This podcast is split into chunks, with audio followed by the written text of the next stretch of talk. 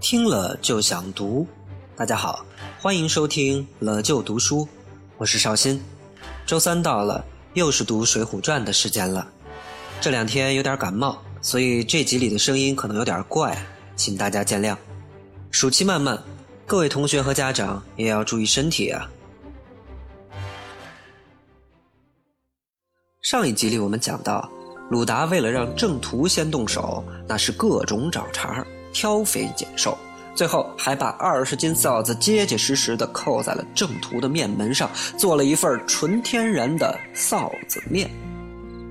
这下郑屠按捺不住了，拔出刀来就要上去捅鲁达，却被鲁达按住左手，一脚就给踢翻了。围观群众纷纷表示不满。那等了半天，原本指望着看个热闹，你这也太快了吧！刚打了个喷嚏，你就分出胜负了，发生什么了？咱们前面讲过，写鲁达打人的时候，一般只写一拳一脚，因为鲁达为人爽快豁达，打人也同样爽快豁达。像对付店小二啊、卖酒的汉子呀、没吃饭的老和尚啊这帮人，一巴掌就够了。但是。在写鲁达跟好汉打斗的时候，却一般都要交手个十几回合。比如在赤松林，鲁达和史进打；在瓦官寺，鲁达和崔道成打，那也都费了半天功夫。这郑屠虽然自称镇关西，可是本事确实不咋地，被鲁达上来一脚就踹翻了。这个感觉跟店小二、老和尚们是一个级别的呀。这就说明，郑屠根本就没有多少能耐。纯属狗仗人势、仗势欺人。鲁达这个人有个特点，那就是敬重好汉。比如《水浒传》写他刚见到史进的时候，先是打量了一眼。书里的原话是：“见史进长大魁伟，像条好汉，便来与他施礼。”鲁达是看到别人像条好汉才来跟你讲礼貌。你要是个怂人，我才懒得理你呢。等到他听说史进就是传闻中的好汉九纹龙史大郎的时候，连忙还礼。所以鲁达对硬汉那是很尊敬的。反过来呢，越是怂的、软的，他越瞧不上。大家可以看到，之前鲁达对怂人的态度那是相当差呀，动不动就连打带骂的。这种打骂并不是像郑屠那样子欺负人。只是鲁达心直口快，自己心里瞧不上他，嘴上立刻就骂出来了。在第四集里，我们说过，《水浒传》里有俩和尚是对着写的，一个叫鲁达，另外一个就是武松。如果大家留心，你会发现武松和鲁达正好相反，他对怂人特别好，但是武松自己有句话叫做“平生只打天下硬汉，不明道德的人”，你越硬。武松越要打你，把你打软了为止。你软了认错了，好，武松满意了就把你放了。所以在读鲁达拳打镇关西这段的时候，咱们要和第二十八回的武松醉打蒋门神对着看。镇关西是个卖肉的，蒋门神是个卖酒的。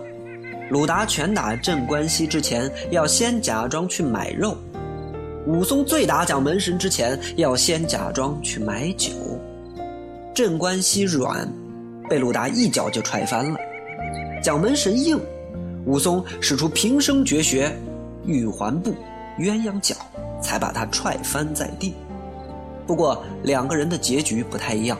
如果是条硬汉，你把他打服了、打软了，这很正常，这叫顺坡下驴，容易啊。所以蒋门神被打得服了软，认了错，武松就把他放了。但是反过来。如果本来这人就怂，你想越揍他，他越硬，这就不合理了。哦，没打的时候还叫大爷大爷你饶命，一拳下去变成了孙子有本事你再来一拳，这怎么可能呢？这叫赶鸭子上架，非常困难呀。所以镇关西越是告饶，鲁达就越生气，这一生气势必就要打得越狠。当然，可能有同学会问，为什么鲁达敬重硬汉？但是到了武松，他就专打硬汉呢。这其实跟他们的出身和经历相关。大家想，鲁达是个军人出身，那是真刀真枪上过战场的。在战场上，什么品质最可贵？是勇气。军人就是要硬，越硬朗越受到尊敬，而军人最讨厌的就是怂。这种人特别怂，一上战场可能就是逃兵啊。所以鲁达欣赏硬汉，但是当他见到了怂人，他就会气不打一处来。武松就不一样了。试问从小到大，武松身边谁最怂？那肯定要数身高不足一米五，人称三寸丁骨树皮的怂王之王武大郎啊。他要说自己第二怂，没人敢认第一了。所以你说武松能讨厌怂人吗？他要也跟鲁达似的，见了个怂人就来气，那估计武大郎早被他弟弟踹死好几回了。所以武松不但不讨厌怂人，他还带点同情。那为什么他专打硬汉呢？很简单，因为武大郎老被人打呀。武松从小看着自己的哥哥天天被人揍得鼻青脸肿的，心里早就默默地立下了一个志向：I have a dream。我长大以后要当最强的人，谁也别想欺负我们哥俩。谁硬我就打到他软，谁不服我就打到他服。这么一看，鲁达尊敬硬汉，鄙视怂人。而武松同情怂人，专打硬汉，就比较好理解了。这是施耐庵很厉害的地方，他把人物的出身经历和性格完美的结合起来，又让人物的经历决定他的性格，再让人物的性格决定他的命运。这种写法在很多优秀的作品中都有出现，比如《三国演义》里关羽。原先的出身是个贫苦小农，经常被豪强欺负。他的性格就很像武松，同情小人物，但是鄙视豪强。所以关羽最后被小人物们敬若天神，却死在了孙权的手里。而张飞的性格呢，就很像鲁达了。张飞是个富二代，名下产业极多，对待下人从来不当回事儿，但是对有本事的、有地位的人，他却很尊敬。所以。张飞可以义士炎炎，但是最后却要死在两个小人物范江和张达的手里。所以，在读《水浒》《三国》这种古代名著的时候，咱们一定得多留心、多思考。如果只是看看热闹，那就没啥意思了。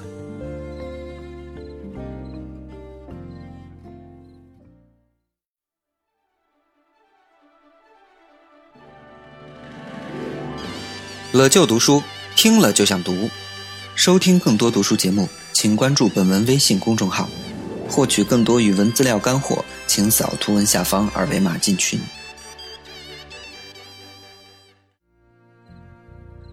好，咱们继续说回镇关西。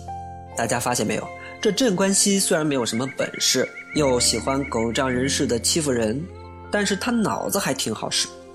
你看他骗金翠莲的时候，不但一分钱没花。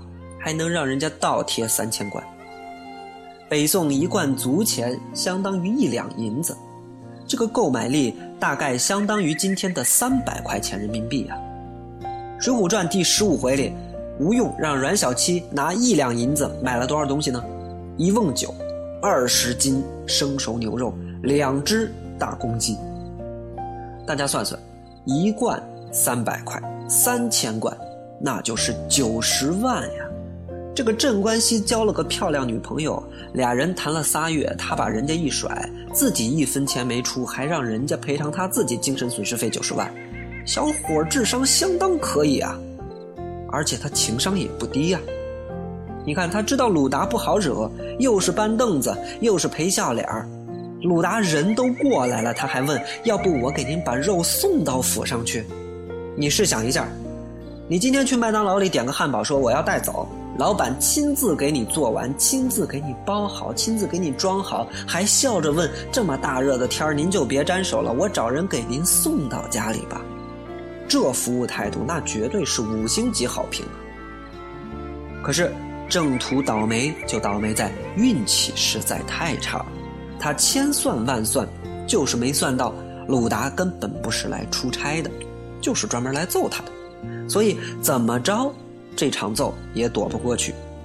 只见鲁达把郑屠踢倒在地，一脚踏住他的胸脯，提起醋钵一样大的拳头，先说了这么一句话：“洒家使头，老虫经略相公，做到关西五路联防时，也不枉了叫做镇关西。你是个卖肉的操刀突户，狗一般的人也配叫做镇关西？郑屠听到这儿，估计还心存侥幸，搞了半天是为了个名头，我不就吹个牛吗？多大个事儿啊？至于地吗？以后不叫就是了，让你叫行吧？你叫镇关西，东南西北红中白板你全镇，行了吧？但鲁达下一句话就让郑屠出了一身冷汗：“你如何强骗了金翠莲？”郑屠这才明白，搞了半天是前女友那档子事儿！只见鲁达噗的一拳，正打在郑屠的鼻子上，却似开了个油酱铺，咸的、酸的、辣的，各种味道都翻出来了。施耐庵写鲁达这三拳写得好，每一拳都打在一个不同的地方。都打出了一种不同的感觉。第一拳打在鼻子上，鼻子管味觉，所以鼻子一歪，郑屠只觉得各种味道都出来了，就跟打翻了一个油酱铺一样。这时候，郑屠的心里就好像有两个按钮一样，一个写着硬，一个写着软。郑屠对鲁达那是很了解呀，心想鲁达此人当过兵。欣赏硬汉，况且这事儿又是因为一个女的，那我得表现点男子汉气概。我选硬。只听郑屠叫道：“打得好！”这时鲁达骂了一句：“还敢还嘴！”郑屠一听，完了，猜错了。只见鲁达又一拳打在眼眶上，眼睛管视觉呀。这一拳打下去，郑屠只觉得像开了个彩帛铺，卖布料的。红的、黑的、紫的，各种颜色都飞出来了。郑屠这下受不了了，心想：原来鲁达不喜欢别人顶嘴呀！哎呦，可害惨了我喽！这回我选软吧。于是郑屠大声叫：“救命啊！饶命呀！”这会儿郑屠的眼睛已经被揍得看不见了，也不知道鲁达高兴不高兴，只听得上边传来一声：“哼，你如果硬到底，洒家倒饶了你，好嘛？”郑屠的心中万马奔腾，又猜错了。只见鲁达又一拳，直打在太阳穴上，打得郑屠脑袋里嗡嗡作响，各种声音在里面回荡，好似做了个全堂水陆的道场。这里跟大家解释一句：水陆道场又叫水陆法会，是人在死去以后，为了超度他的亡灵来做个法事。在这个法事上，除了要念诵经文，还要敲打一些铜器，比如磬儿啊、钹儿啊、挠啊，大概相当于中国古代的打击乐器。鲁达这一拳下去，这郑屠的脑袋里就炸锅了，感觉像是有人在他脑子里打架子鼓一样，踢里哐啷、叮叮咣咣一顿乱响。不一会儿，只有出的气儿，没有进的气儿了。想必大家一定还记得郑屠的职业。郑屠是个开肉铺卖肉的，在这里，施耐庵写这三拳非常有意思。第一拳把这个开肉铺的打成了一个开油酱铺的，第二拳呢又把这个开肉铺的打成了个开彩帛铺的。那么有同学要问了，第三拳怎么不把它打成个开打铁铺的呢？因为这第三拳已经把郑屠给打死了，所以不能再开铺子了。只能做法事超度一下他倒霉的灵魂。那郑屠也确实够倒霉的，玩了两把猜猜看，怎么猜怎么错，想猜第三回没机会了。鲁达一看，哟，郑屠死了，心想本来就是想揍他一顿解解恨，没想到这么不禁打，这下要吃官司了，又没人送饭，赶紧跑吧。但是这鲁达是一个粗中有细的人呐。要是被别人知道他把郑屠打死了，那肯定大家就围上来不让他走了。所以鲁达一指郑屠说：“起来，别装死，一会儿跟你慢慢算账。”郑屠如果能听见，一定会后悔，当初我怎么就没选择装死呢？也许就用不着遭这么些罪了。可惜呀，他已经听不见了。只见鲁达一边骂，一边大踏步走了。周围没有人知道正途到底怎么样了。连一个敢上来拦鲁达的都没有，而鲁达就趁着这段时间回到客店收拾东西，一溜烟儿跑出了城门。从此以后啊，这鲁达的公安局长就再也当不成了。为了避难，鲁达后来躲进了寺庙，削发为僧，法号智深，江湖上再也不见了那位嫉恶如仇的鲁提辖，却多出一位名满天下的花和尚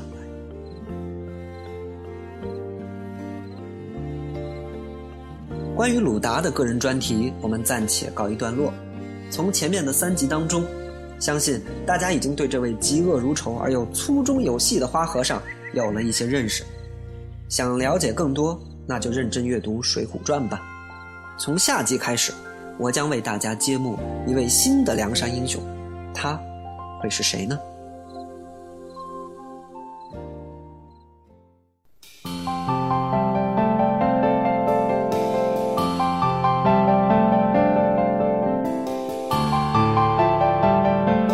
乐就读书，听了就想读。收听更多读书节目，请关注本文微信公众号。获取更多语文资料干货，请扫图文下方二维码进群。